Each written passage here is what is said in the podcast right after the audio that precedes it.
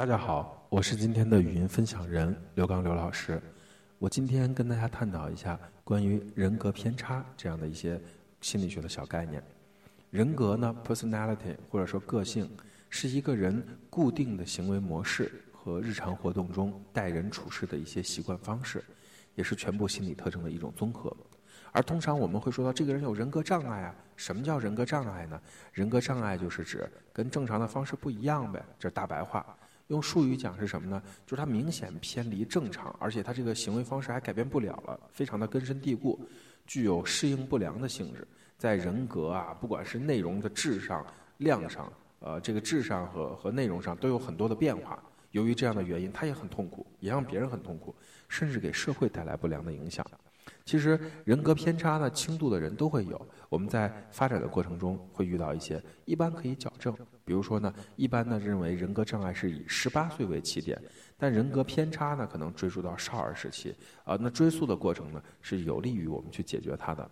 那人格偏差有什么样的特征呢？比如说紊乱不定这样的一种个人心理特点。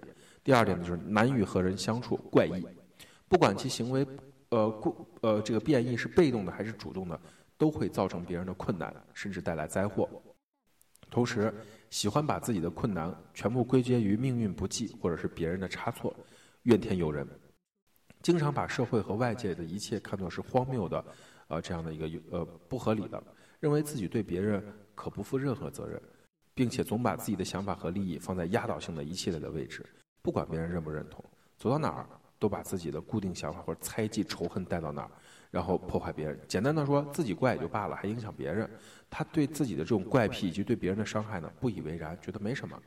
人格偏差是一个相对的概念，一般情况下，每个人或多或少在成长中都会遭遇一些事情的影响，让我们的人格发生一定的变化。但是只要没有影响到我们的正常生活状态和学习，就不能简单的归结为人格偏差，因为人格偏差发展到一定的程度，就会成为人格障碍。轻度的不影响学习，过着正常人的生活。只有跟他接近的人才会发现他的怪癖，或者说，呃，违抗社会啊，而且难以适应社会。大部分的人格问题都属于呃这样一个呃人格偏差的轻微者，通过努力呢是可以矫正的。比较严重的人格偏差呢，只要认识正确、有恒心，也可以是矫正的。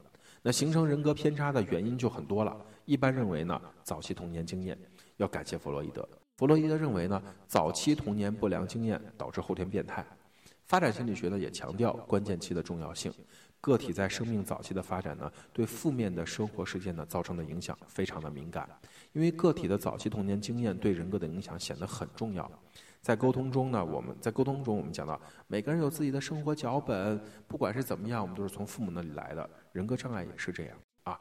人格偏差呢，一方面是多方面的。那大家说，老师人格偏差，我听得很。很生硬，我不好理解，怎么办？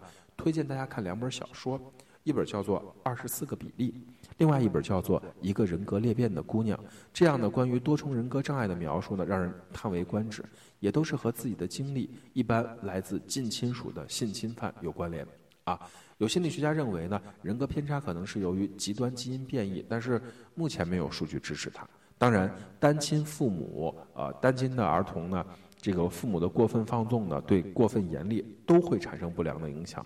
父母亲的这种不良人格呢，在儿童发育中呢，就会产生一些不好的呃这样一个状态。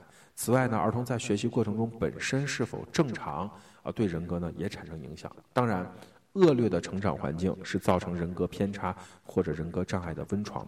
家庭在社会中的地位啊，家庭的经济状况。个人的生活、成长的社会文化环境，所接受的大众媒体的影响及受教育的环境等等等等，都会影响到这样的一些方面啊。那人格偏差的人呢，一般不主动就医，人格障碍也是这样，常常呢在环境和社会中发生冲突，感到很痛苦，甚至睡眠方面都有障碍，还很无奈。医生和患者呢，通过深入的接触呢，呃，跟他们建立关系的时候，呃，也挺难的。但是，如果你坚持和持续的去做，可能有所缓解。